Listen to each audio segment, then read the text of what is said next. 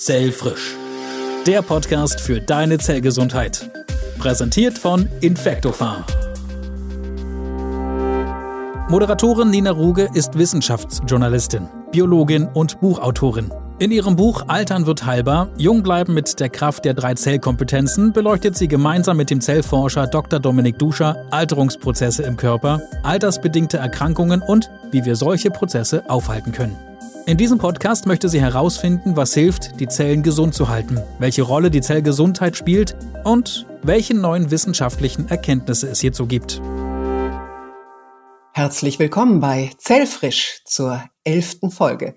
Wir beschäftigen uns in dieser Podcast-Reihe mit der Zellgesundheit und das heißt, wir informieren Sie über die neuesten wissenschaftlichen Erkenntnisse, wie wir lange leben und dabei möglichst gesund bleiben können. Heute beschäftigen wir uns mit der häufigsten Todesursache in Deutschland. Ein Drittel aller Menschen bei uns sterben an Herz-Kreislauf-Erkrankungen. Wir schauen in diesem Podcast zur Zellgesundheit, also besonders auf die tiefen Ursachen des Herz-Kreislauf-Versagens, was sich da also in unseren Zellen abspielt und wollen natürlich wissen, wie wir vorbeugen können. Dazu habe ich heute wieder einen hochkompetenten Experten zu Gast, der sich speziell mit den Prozessen in den Zellen beschäftigt, die zur Herzalterung und damit zu Herzerkrankungen führen. Und ich möchte natürlich wissen, ob und wie wir unsere Herzzellen schützen können. Hier ist er. Simon Sedey, Biologe und assoziierter Professor an der Klinischen Abteilung für Kardiologie der Medizinischen Universität Graz forscht seit Jahren unter anderem an den Zellmechanismen und metabolischen Veränderungen, die unser Herz mit dem Älterwerden durchläuft. Das Ziel sind neue kardioprotektive Therapieansätze für altersbedingte Herzmuskelschwäche. Willkommen, Professor Sidey. Ja, schönen guten Morgen. Ich freue mich, bei Ihnen als Gast zu sein. Also vorweg eine Zahl, die mich zutiefst beeindruckt hat. Unser Herz schlägt ja pro Tag unfallfrei rund 100.000 Mal und das über viele Jahrzehnte hinweg, sorgt das eigentlich bei Ihnen immer noch für Hochachtung? Ja, immer wieder. Also Herz ist wirklich ein faszinierendes Organ. Und das ist unser Lebensmotor. Und was wirklich jeder von uns in sich trägt, ist eine Pumpe, die es auf der Welt gar nicht gibt. Keine Wirtschaft, keine Firma, gar keiner hat so eine Pumpe schon so weit produziert. Wenn wir jetzt betrachten, dass im Leben eines Menschen in 80 Jahren kann unser Herz eine Leistung bringen, die zum Beispiel entspricht einem Blutvolumen, das ungefähr 50 olympische Schwimmbecken befüllen könnte. Also das ist schon eine enorme Leistung. Das ist ja der reine Wahnsinn. Und was mich so ein bisschen beunruhigt, ist, dass Herzmuskelzellen ja nun ausgerechnet zu den Zelltypen gehören, die sich nicht erneuern im Leben. Also unser ganzes Leben lang dieselben bleiben, obwohl sie so eine gigantische Leistung erbringen. Wann beginnen die denn zu schwächeln? Und ähm, hängt natürlich das auch vom Verhalten des Einzelnen ab? Ja, also wir sind geboren laut Studien mit circa eine Milliarde Herzmuskelzellen, die dann bis zum 20. Lebensjahr sich vermehren, also sich teilen. Und da schätzungsweise haben wir circa zwischen drei bis vier Milliarden Herzmuskelzellen. Das ist eigentlich weniger als ein Drittel aller Zellen, die wir haben im Herzen. Das muss man sagen. Also wir wissen jetzt seit circa etwa zehn Jahren, dass eigentlich unsere Herzmuskelzellen haben eine limitierte Erneuerungskapazität eigentlich. Und zwar diese Menge von Zellen, die wir sagen bis zum 20. Lebensjahr, dann bleibt äh, bis zu unserem Ende des Lebens eigentlich konstant, wenn keine Krankheiten inzwischen auftreten natürlich. Und diese Erneuerungskapazität ist wirklich äh, sehr gering, aber es ist da. Und zwar circa eins bis zwei Prozent unserer Herzmuskelzellen sich jährlich austauschen. Und das ist im jungen Alter, im Alter von 20, 25 Jahren. Und dann später, wenn wir altern, im Jahr, wenn wir 75 Jahre erreicht haben, ist diese Erneuerungskapazität weniger als die Hälfte, also weniger als halben Prozent. Das lässt sich gut umrechnen in die Herzmuskelzellenzahl. Aber viel wichtiger ist zu betonen, dass es eigentlich, wir wissen, dass jetzt eine Kapazität äh, vorhanden da ist. Jetzt wann fangen die Herzmuskelzellen zu schwächen, ist natürlich nicht so ganz klar definiert. Wenn dieser Wachstum und diese Zellteilung abgeschlossen ist, das ist im Alter von 25, 30 Jahren, wahrscheinlich beginnt unser Herz langsam zu schwächen. Und es hängt natürlich auch viel davon ab, von jedem Einzelnen, wie sich verhält, welchen Lebensstil führt, wie viel Stress jeder ausgesetzt ist, welche Essensgewohnheiten jeder hat, die eventuell häufig dann auch zum Übergewicht, Adipositas oder Bluthochdruck führen können. Und nur als reine Beispiel ist, wir können sich ganz gut vorstellen, dass ein Herz von einem übergewichtigen Menschen muss einfach mehr Arbeit leisten im Leben, um die ganze Körpermasse zu versorgen, die erhöht ist und die ganzen schweren Körper in Bewegung zu halten. Das heißt, äh, Übergewicht und natürlich wahrscheinlich auch mangelndes körperliches Training wird nicht gut sein für die Fitness unserer Herzmuskelzellen. Die Sache mit dem Bluthochdruck, da sagt ja auch jeder, ja immerhin 25 Prozent der Deutschen haben zu hohen Blutdruck, spielt ja auch eine ganz große Rolle, hat mit den Herzmuskelzellen ursächlich nicht so viel zu tun, aber mit dem Lebensstil, gell? Ja, das stimmt. Also es ist so, dass unser Lebensstil, also je nachdem, wie wir uns ernähren, wie viel Resistenz gegen Stress wir entwickeln können, auch wie viel uns bewegen vor allem, hat einen starken Einfluss auf äh, Bluthochdruck, auch auf andere Organe. Wir müssen einfach in Betracht nehmen, dass das Herz und das ganze Kreislaufsystem unserer Gefäße mit allen Organen vernetzt sind. Das heißt, einerseits versorgen sie mit Nährstoffen, aber andererseits auch nehmen die alles wahr. Die ganze Kommunikation funktioniert mit den ganzen Organen. Die nehmen einfach alles wahr und speichern das im Laufe des Lebens. Also da kommt keiner drum rum. Möglichst 30 Minuten Ausdauersport am Tag und wirklich sich so ernähren, dass man kein Übergewicht hat. Das kennen wir ja alle. Vielleicht als Riegel für uns. Ab wann sollte man denn im Leben beginnen, regelmäßig überhaupt mal den Blutdruck zu messen und vielleicht auch das Herz zu checken? Also die Mehrheit weiß, dass Blutdruck ein stiller Killer ist und es ist eine häufige Ursache oder Risikofaktor was zu verschiedenen Herz-Kreislauf-Erkrankungen führt, von Atherosklerose, Herzinfarkt, Herzinsuffizienz und so weiter. Also unsere Gefäße beginnen zu altern ungefähr, natürlich ist das unterschiedlich von Mensch zu Mensch. Wir wissen, dass Menschen unterschiedlich altern und die Forschung ist jetzt sehr gut unterwegs, um das zu entschlüsseln dass unsere Gefäße im circa 60., 65. Lebensjahr dann wirklich äh, steifer werden. Und dann macht Sinn, wenn wir jetzt keine weiteren Risikofaktoren oder Krankheiten haben, dass wir uns regelmäßig Blutdruck dann auch überprüfen und checken. Ah, nicht vorher, so ab dem 60. Lebensjahr. Das ist äh, für viele vielleicht auch noch gar nicht so gut vorstellbar. Unsere Gefäße werden steifer. Das führt dann dazu, dass letztlich Blutdruckschwankungen nicht mehr aufgefangen werden können. Ja, genau. Die Gefäße haben nicht die Kapazität mehr, diese, das auszuweichen. Und natürlich dann, äh, das wäre eine harte Wand.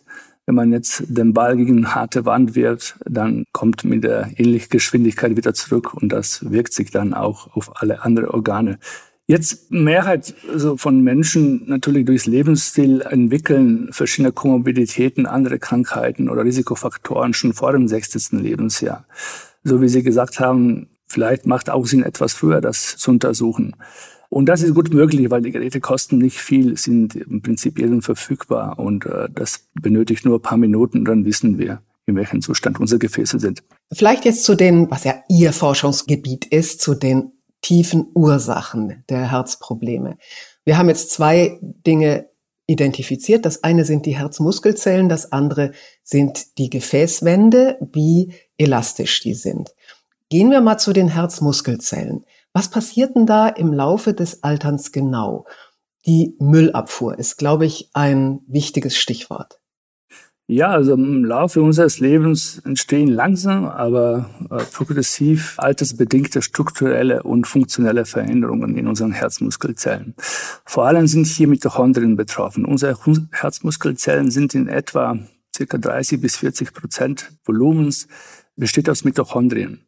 Das sind unsere Zellkraftwerke. Genau, richtig. Ne, wo die kleinen Zellbatterien Milliarden produziert werden, ATP. Genau. Also insgesamt schon mal, was natürlich frustrierend ist, die Zellkraftwerke lassen in ihrer Power nach und damit auch die Schlagkraft unseres Herzens, wenn ich das richtig verstehe.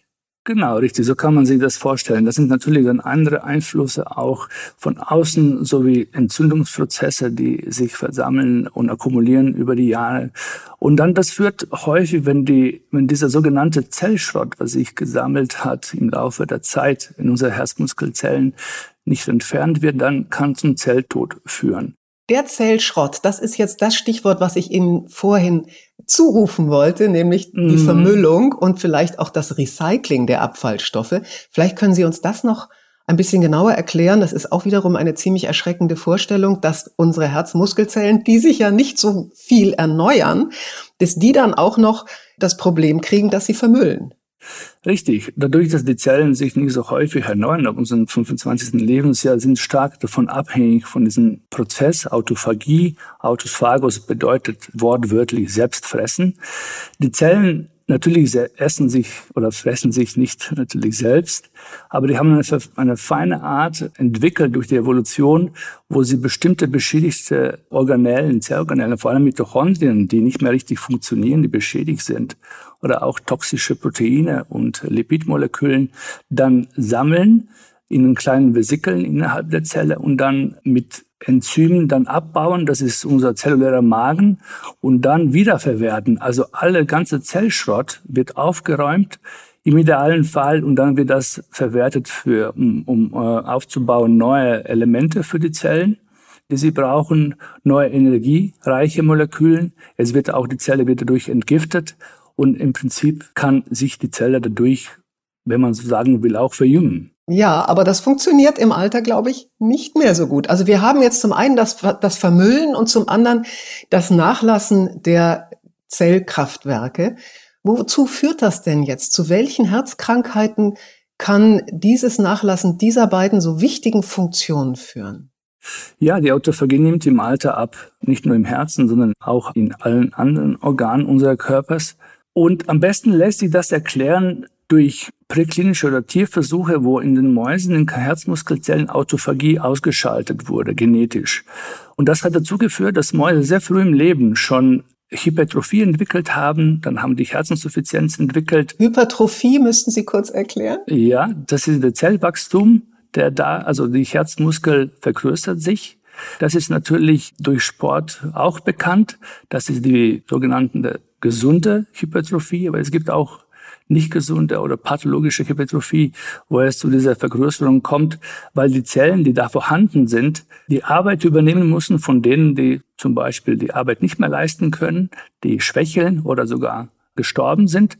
Und dann natürlich auf Dauer ist das Strich durch die Rechnung, weil einfach das Herz das nicht mehr mithalten kann und dann vergrößert sich. Nicht nur im Volumen, also in der Menge von der Herzmuskelmasse, sondern auch kann äh, einfach nicht mehr so viel Kraft entwickeln. Also was Herzinsuffizienz als Vokabel uns sagt und Herzrhythmusstörungen, das beides kann durch dieses Schwächeln von der Autophagie, also der, des, der Recyclingprozesse und auch unserer Zellkraftwerke ausgelöst werden. Genau, zumindest die Versuche weisen darauf hin. Die Versuche in Menschen natürlich sind noch nicht so weit, dass wir das wirklich dann selber gleich sagen können. Aber es ist gut möglich, dass auch in Menschen ähnliches Szenario passiert. Hm, wir hatten da in unserem Podcast Nummer 9 zum Thema Immunzellen auch das Thema, dass äh, da war Professor Simon der Gast, die hat eben auch gesagt, unsere Immunzellen altern auf diese Weise und werden dadurch auch in ihrer Funktion eingeschränkt. Ja, jetzt sind wir ein bisschen frustriert. Sagen Sie uns doch erstmal, welche Lebensstilfunktion, also Sie haben ja schon gesagt, Übergewicht und natürlich Bewegung helfen uns äh, vorzubeugen. Gibt es noch mehr Lebensstilfaktoren, die uns ähm, ein bisschen helfen, dagegen zu arbeiten? Ja, auf jeden Fall können wir viel mit der Ernährung tun, dann genug Schlaf bekommen, Pausen einsetzen, diese Resistenz, die ich erwähnt habe, gegen Stress zu entwickeln. Das gehört alles dazu. Und es gibt mehr und mehr Hinweise, dass eigentlich verschiedene Formen von Diäten einen positiven Einfluss auf unser Kreislaufsystem und Herz haben können. Dadurch ist vor allem sind verschiedene Formen von Fasten. Hier sind sehr bekannte sicher Intervallfasten, alternierendes Fasten, Fasten nachahmende Diäten zum Beispiel und auch mediterrane Diät darf man nicht vergessen. Die ist auch eigentlich sehr gesund und vorgeschrieben in den Richtlinien, dass eigentlich protektive Effekte auf das Herz- und Kreislaufsystem hat. Da hatten wir auch schon in unseren beiden Podcasts Nummer drei und Nummer sieben darüber berichtet. Gibt es auch bestimmte Lebensmittel, von denen Sie sagen, die, auf die sollte man verzichten? Ich denke jetzt beispielsweise an fettes rotes Fleisch und fette Soßen und all solche Dinge. Natürlich, die machen dick, aber eventuell haben sie auch äh, negative Auswirkungen direkt auf die Herzgesundheit.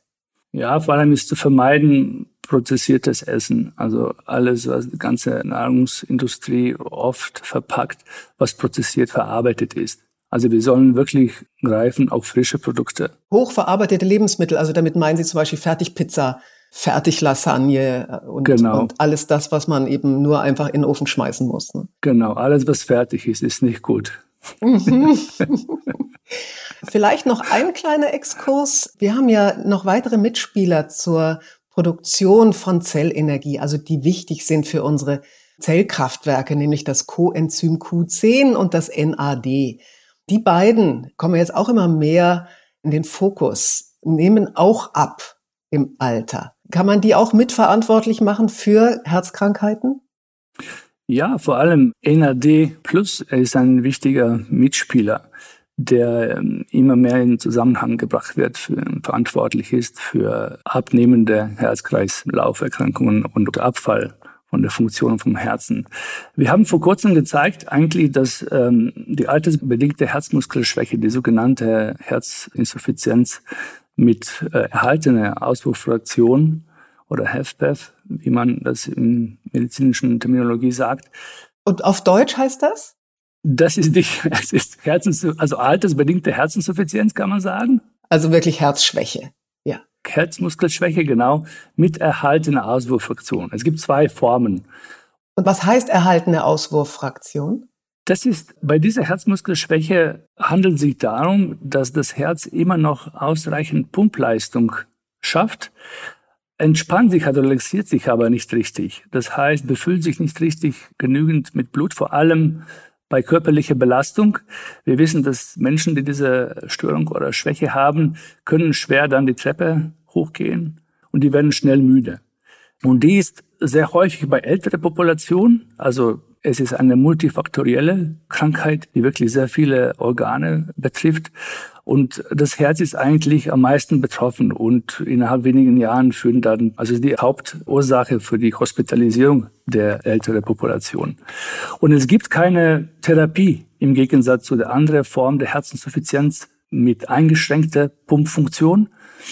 Und wir haben vor kurzem gezeigt, zumindest in Tiermodellen, dass erstens Patienten mit dieser Herzmuskelschwäche NAD-Konzentration im Herzmuskel reduziert haben. Und ähnlich hat sich auch gezeigt in Tiermodellen, die diese Krankheit nachahmen können.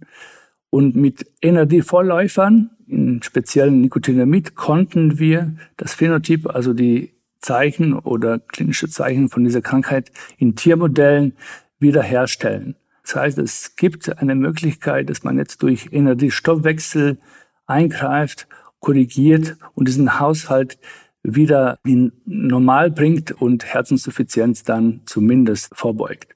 Und das ist ja Vitamin B3. Das ist interessant. Also wenn man was Richtig. von außen hinzufügt, kann man durchaus manche Prozesse in den Herzmuskelzellen zumindest verlangsamen oder vielleicht sogar anhalten. Sie untersuchen ja auch die Wirkung von Spermidin auf die Gesundheit unserer Herzmuskelzellen. Das ist ein wirklich in unserem Körper sehr bekannter Stoff, den wir ja selber herstellen. Unsere Darmbakterien produzieren den. Wir nehmen den auch mit der Nahrung auf. Und da haben sie ja in Tierversuchen und auch an Menschen einiges entdeckt, was Spermidin am Herzen kann. Was tut Spermidin an der Herzmuskelzelle? Ja, wir haben in unseren Tierversuchen vor ein paar Jahren gezeigt, dass Spermidin erstens die Elastizität der Herzmuskelzellen verbessert. Das heißt, die Herzmuskelzellen, die im Alter steifer werden, können wesentlich besser sich relaxieren. Dann zweitens, Spermidin hemmt oder reduziert die altersbedingte Hypertrophie, also deren Wachstum von Herzmuskelzellen. Und außerdem, also mechanistisch konnten wir zeigen, dass Spermidin dann beschleunigt oder erhöht den Austausch von alten beschädigten Mitochondrien durch einen Prozess, was heißt Mitophagie. Also es geht nichts anderes als eine spezielle Form von Autophagie hier in diesem Fall.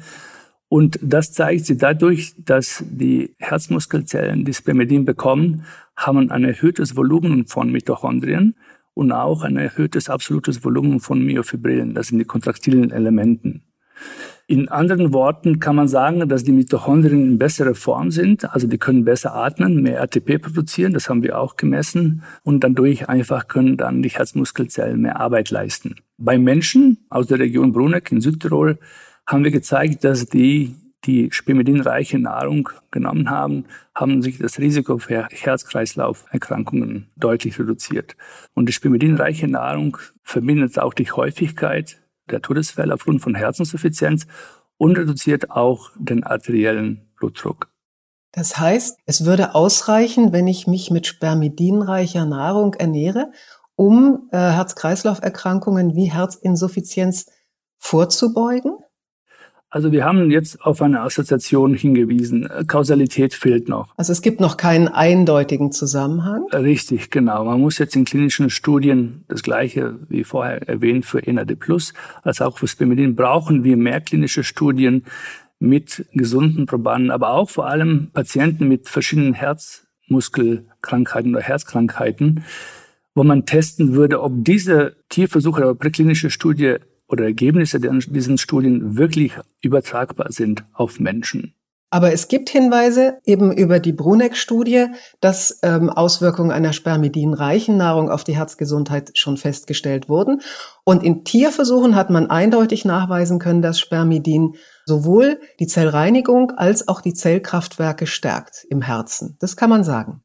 Genau, das haben wir gezeigt, dass Spermidin autophagen Herzmuskelzellen aktiviert und dadurch dann kann die Erneuerung oder Austausch von alten Mitochondrien, beschädigten Mitochondrien kann beschleunigen und die ersetzen mit neuen. Also in anderen Worten kann die Biogenese oder die neuen Mitochondrien können durch Spermidin-Zunahme dann generiert werden.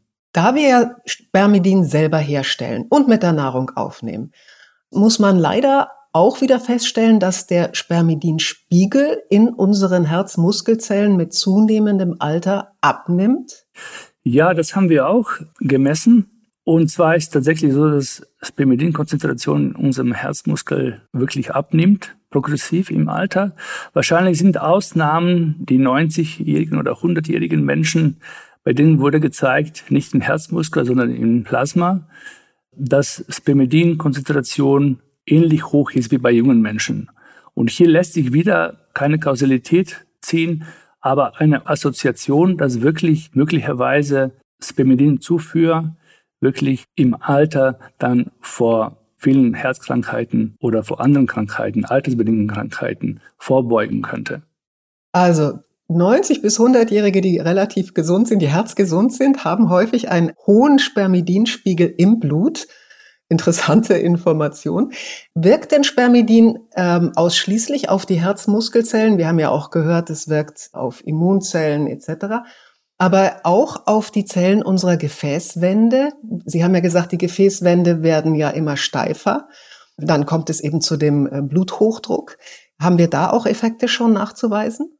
Ja, da wurden auch Studien, vor allem wieder in Mäusen, in Tiermodellen durchgeführt, wo gezeigt wurde, dass Pimidin den oxidativen Stress reduziert. Also die Produktion von Sauerstoffradikalen wird vermindert.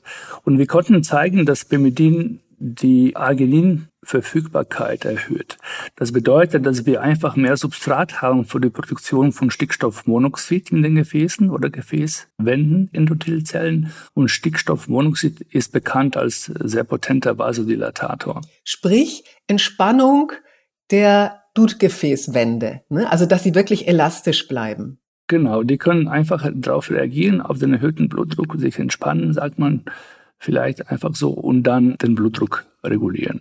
Zumindest haben wir das oder konnten wir zeigen in Ratten, die salzreiche Diät bekommen haben. Also da wirkte Spimidin wirklich sehr beeindruckend. Salz erhöht ja den Blutdruck. Vielleicht sagen Sie uns noch, welche weiteren Studien zum Thema Spermidin bei Ihnen laufen im Institut? Ja, äh, genau im Zusammenhang mit der Frage, die Sie mir vorher gestellt haben. Wir sind natürlich daran interessiert, um festzustellen, herauszufinden, ob Spermidin als Nahrungsergänzungsmittel hilfreich ist und vorbeugt oder hilft Patienten mit Herzkrankheiten. Vor allem in unserem Institut läuft äh, jetzt eine kleine, aber vielversprechende Studie. Die Ergebnisse sind noch nicht vorliegend, aber wir wollen testen oder wir testen gerade, ob isoliertes Spermidin ausweisen kann in Form von Kapseln, die in diesem Fall antihypertensive Effekte hat. Und zwar bei diesen Patienten, die auf die Standardtherapie nicht ansprechen. Sie müssen jetzt die Krankheit nochmal erklären. Worum geht's da? Ja, das sind die Patienten, die erhöhten Blutdruck haben und die auf die normale Medikamente nicht ansprechen, auf die klassischen Medikamenten, die, die man äh, Blutdrucksenker, klar. Genau, Blutdrucksenker, ja. genau. Ja. Und wenn die darauf nicht ansprechen, probieren Sie es tatsächlich im Augenblick. Sie testen es wissenschaftlich exakt, ob Spermidin tatsächlich helfen könnte. Haben Sie schon erste genau. Ergebnisse? Die, die Sie nee, jetzt ja nicht. nicht. Okay, nee, Sie, nee, nee, leider nicht. Wissenschaftler leider erzählen nie etwas aus einer laufenden Studie. Das ist mir klar. Okay. Na ja, gut, aber Sie haben vermuten ja. oder Sie haben die Hypothese, dass äh, Spermidin etwas bewirken könnte bei Patienten, die zu hohen Blutdruck haben, aber auf Blutdrucksenker nicht ansprechen. Ja, dann werden wir Sie wieder befragen, sobald die Ergebnisse da sind. Vielleicht als letzte Frage, was tun Sie denn selbst, um Ihr Herz fit zu halten? Ja, also jetzt mit Fasten habe ich noch nicht begonnen, weil ich viel zu gerne esse. Da ist meine Wahl wirklich mediterrane Diät dann treibe ich wirklich mindestens 30 Minuten Ausdauersport täglich. Ich sorge dafür, dass ich genug Schlaf bekomme und ich gehe wirklich jeden Tag mit viel Optimismus ran an die Arbeit. Genau. Ich bedanke mich bei Ihnen, Herr Professor Sedey, für diese Einblicke in unsere Herzgesundheit, welchen Risiken sie ausgesetzt ist und wie wir vorbeugen können. Ja, gerne. Und das war sie, die elfte Folge unseres Podcasts Zellfrisch. Im nächsten Monat hören wir uns wieder, wenn Sie mögen. Dankeschön. Zellfrisch. Der Podcast für deine Zellgesundheit. Präsentiert von Infectopharm. Wissen wirkt.